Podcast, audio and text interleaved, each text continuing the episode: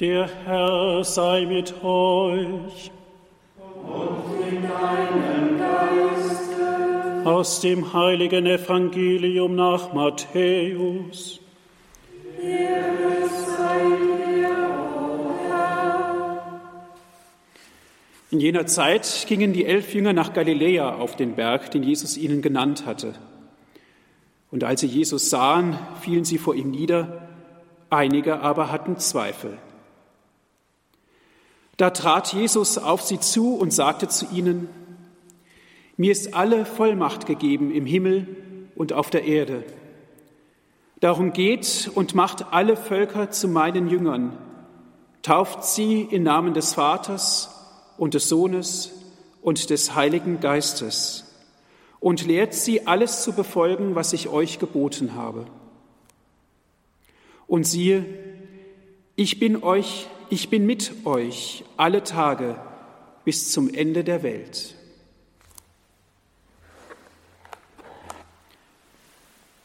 Evangelium unseres Herrn Jesus Christus. Lob sei dir,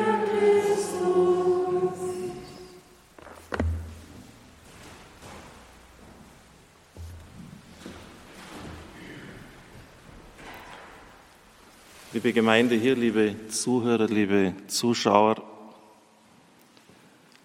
es beginnen jetzt dann ganz wichtige Tage am kommenden Freitag.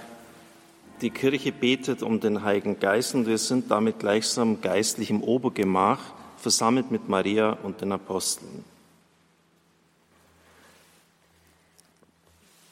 Was ich jetzt Ihnen kurz ausführe, hängt auch mit dem zusammen, was ich eingangs gesagt habe. Es ist eine ganz besondere Zeit. Ich bitte Sie besonders um den Heiligen Geist zu beten. Einfach sich auch mal überlegen, wer dieser Geist ist, sich auseinanderzusetzen mit seinen Früchten, die finden Sie in Galater 5, den Gaben, Jesaja 11 und den Charismen im Römer- und Korintherbrief. Und Sie werden vielleicht erstaunt sein, was da alles dabei ist. Zum Beispiel der Geist der Frömmigkeit, wenn Sie den nicht haben, können Sie auch darum bitten, dass es Ihnen Freude macht zu beten, dass Sie gern Gottesdienst feiern. Langmut, Güte. Und Sie können auch bitten, veni, aus tiefstem Herzen, veni Sancti Spiritus, komm, Heiliger Geist, in meine Unzulänglichkeiten, in mein finanzielles Desaster, in meine Aufgeblasenheit, in meine Sexsucht, in meine Beziehungsunfähigkeit, in meine schwierige Ehesituation, zu meinen Kindern, die der Kirche und dem Glauben längst schon den Rücken gekehrt haben, in die politische Ordnung unserer Gemeinde, zu den Gemeinderatssitzungen, dem Bürgermeister. Bischof Bertram hat um das Gebet gebeten, als er hier war vor ein paar Tagen erst. Veni Sancti Spiritus kommt zu ihm. Die Last, die auf den Bischöfen ruht, ist unvorstellbar. Zum Papst, zu ihrem Pfarrer, anstatt über ihn zu schimpfen, Veni Sancti Spiritus, komm doch. Schauen Sie mal das Gesicht Ihrer Priester an. Die meisten von ihnen sind doch sowas von abgekämpft, müde. Beten Sie um eine frische Salbung des Geistes Gottes für ihn. Radio Horeb auch, warum nicht, wenn Sie sich davon beschenkt fühlen. Für die Leute, die jetzt Dienst tun. Wir haben noch lange nicht Feierabend hier. Für die Nationen, die wir Marathon, Mariathon jetzt äh, gebetet und gesammelt haben. Veni Sancti Spiritus. Es wäre so wichtig, dass Sie sich eine halbe Stunde Zeit nehmen, dass Sie auch Ihren Leuten im Haus sagen, jetzt möchte ich nicht gestört werden, Anrufe können später entgegengenommen werden, von einem Kreuz, einem Marienbild, einer Taube des Geistes, was auch immer, und dort jeden Tag intensiv beten, über den Geist Gottes nachdenken, auch darüber, warum verläuft mein Leben so geistlos, so geistlos. Ohne jegliche Inspiration habe hab ich nie Ideen. Warum bin ich kein innovativer Mensch? Warum bin ich so unendlich kleinkariert? Warum ist das so? Geist Gottes, komm. Und vielleicht auch Beten Sie für die Politiker. Meinen Sie, dass dieser Virus für den Geist Gottes ein Problem ist? Der, der pustet, der haucht den Virus weg. Einfach bitten, komm mit deiner Kraft in jeden dieser Viren hinein, schwäche sie so, dass sie ihre, dass sie ihre Kraft verlieren. Als der österreichische Bundeskanzler im Walsertal war, hat er vorher ein Interview gegeben, hat gesagt, wissen Sie, meine Situation ist nicht so leicht. Der eine Virologe sagt, äh, wenn du nur eineinhalb Meter entfernt bist und der atmet ein bisschen stärker raus, hast du schon die Pest. Der andere sagt, vollkommener Schwachsinn, du hast sie nicht mehr alle. Die müssen 15 Minuten eng miteinander sitzen. Erst dann kann man von der Infektionsgefahr ausgehen. Der andere sagt, das Ding aufzusetzen, diese Maske, ist, ist völlig kontraproduktiv. Wenn du den Virus hast, dann atmest du ihn ständig ein, dann wirst du erst richtig krank. Der andere sagt, äh, nur das ist wirksam. Also was ist richtig?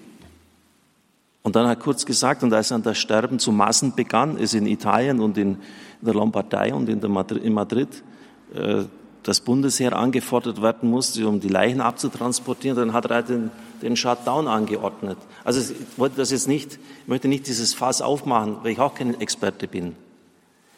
Aber da ist mir auch wieder deutlich geworden, wie sehr, wie sehr brauchen diese Leute den Heiligen Geist, dass sie es richtig machen dass sie es richtig machen. Und ich habe ja schon oft dargelegt, auch im Radio, in vielen Predigten hier, der steht zur Verfügung, aber er muss halt gerufen werden. Sie müssen halt darum bitten. Und wenn Sie das wenigstens tun würden, bittet, bittet, bittet um den Heiligen Geist. Beten wir für unsere Politiker. Beten wir, dass auch Klarheit hineinkommt in dieses ganze Chaos, in dieses Wirrwarr. Äh, ich möchte keine Verschwörungstheorie hier bemühen, aber wenn irgendwie ungute Dinge dahinter stehen, dass das aufgedeckt wird, dass es ans Licht kommt. Weil wenn es ans Licht kommt, dann hat es schon verloren. Aber solange es so im Dunkeln dahin wummert, ist es immer gefährlich. Auch dass man jetzt die richtigen Schritte macht und, und da jetzt wieder dann die Dinge öffnet, da braucht es einfach viel Heiligen Geist. Und den brauchen die besonders. Also da bitte ich Sie, dass Sie das wirklich tun. Zum Schluss noch, auch wenn ich dann der Rosenkranz vielleicht ein bisschen später beginnt. Ich habe mir, das war ein bisschen ein Spaß. Es ist schon neun Uhr abends. Ich bin müde. Die Tage waren unglaublich anstrengend. Und Sie kennen ja die Geschichte von Sodom und Gomorra, äh, wo Abraham nach Art eines Orientalen mit Gott verhandelt. Wenn 50 Gerechte sind in diesen Städten, das kannst du nicht bringen, die alle auch mit umzubringen. Geht nicht. Du bist doch der Gott der Gerechtigkeit. Und dann geht's los. 40, 30, 20, 10, 10 Gerechte, 10 Gerechte werden's. Die Städte wurden vollkommen vernichtet und die moderne Wissenschaft hat da unglaubliche Sachen in den letzten Jahren entdeckt. Man hat tatsächlich jetzt äh, ziemlich sicher Sodom und Gomorra lokalisiert und man hat Sand, der verglast ist, gefunden. Also es muss etwas Unvorstellbares passiert sein. Man nimmt an, dass die einzige Theorie, die eigentlich das greift, dass ein Meteorit äh, oberhalb dieser Stadt explodiert ist. Und es starben mindestens 40.000, höchstens 65.000 Leute. Ich bitte jetzt, das jetzt nicht ganz wörtlich zu nehmen, aber doch mit einem ernsten Hintergrund. Jetzt rechnen Sie mal hoch, zehn Gerechte hätten 40 oder 65.000 Leute retten, retten, retten können wenn wir das 80 Millionen sind oder Österreich 9 oder 10 Millionen, wie viele Gerechte hat man dann gebraucht, um das Land retten zu können? Das sind gar nicht so viel. Zweieinhalb, dreitausend für Deutschland. Wo sind zweieinhalbtausend Gerechte her damit? Wie gesagt, Sie, äh, schade, dass Sie mir es nicht sehen, weil ich habe ein verschmitztes Lächeln auf dem Mund. Aber ich wollte nur sagen, es kommt auf, manchmal gar auf, auf nur wenige an. Es brauchen gar nicht so viele sein. Und die Leute von Sodom, das ist auch eine irre archäologische Entdeckung, die, die Mauern der Städte waren 15 Meter hoch. Und was glauben Sie, wie dick? Was glauben Sie, wie dick die Mauern waren? 30 Meter. Hat man entdeckt. 30 Meter dicke Mauern. Und da hat der liebe Gott gesagt, okay, ich hebe euch trotzdem aus, Burschen. Ihr könnt die Mauern vielleicht 50 Meter dick machen und dann kann man halt von oben das Ei herunter. Also man kann sie, wenn der liebe Gott sagt, so ist es und nicht anders, dann ist es einfach so. Und dann hat er Mittel und Wege, die wir nicht haben. Es reichen eigentlich wenige, aber das soll natürlich jetzt nicht heißen, dass die anderen verlottert und verhurt wie in Sodom weiterleben, denn die, die zehn werden schon richten. Aber ich wollte, wollte nur das einzige Schlusssequenz, die Sie daraus ziehen müssen, es reichen wenige. Und die einzige Schlussfolgerung heißt, es kommt auf jeden Einzelnen darauf an. Es kommt auf jeden Einzelnen darauf an. Zehn gegen 40 und 65.000. Ich habe mehrere Bibelbücher gewälzt und das nicht gefunden, das Datum, bis mein Redaktionsleiter nach Recherchen im Internet es endlich herausgefunden hat, wie viele Leute in der Gegend gelebt haben. Aber mehrere Wälzer, wie gesagt, es war schon Abend, ich war schrecklich müde. Äh, ich wollte unbedingt wissen, wie viele Leute da in Sodom und Gomorra gelebt haben. Jetzt wissen Sie es und jetzt können wir die Hochrechnung machen.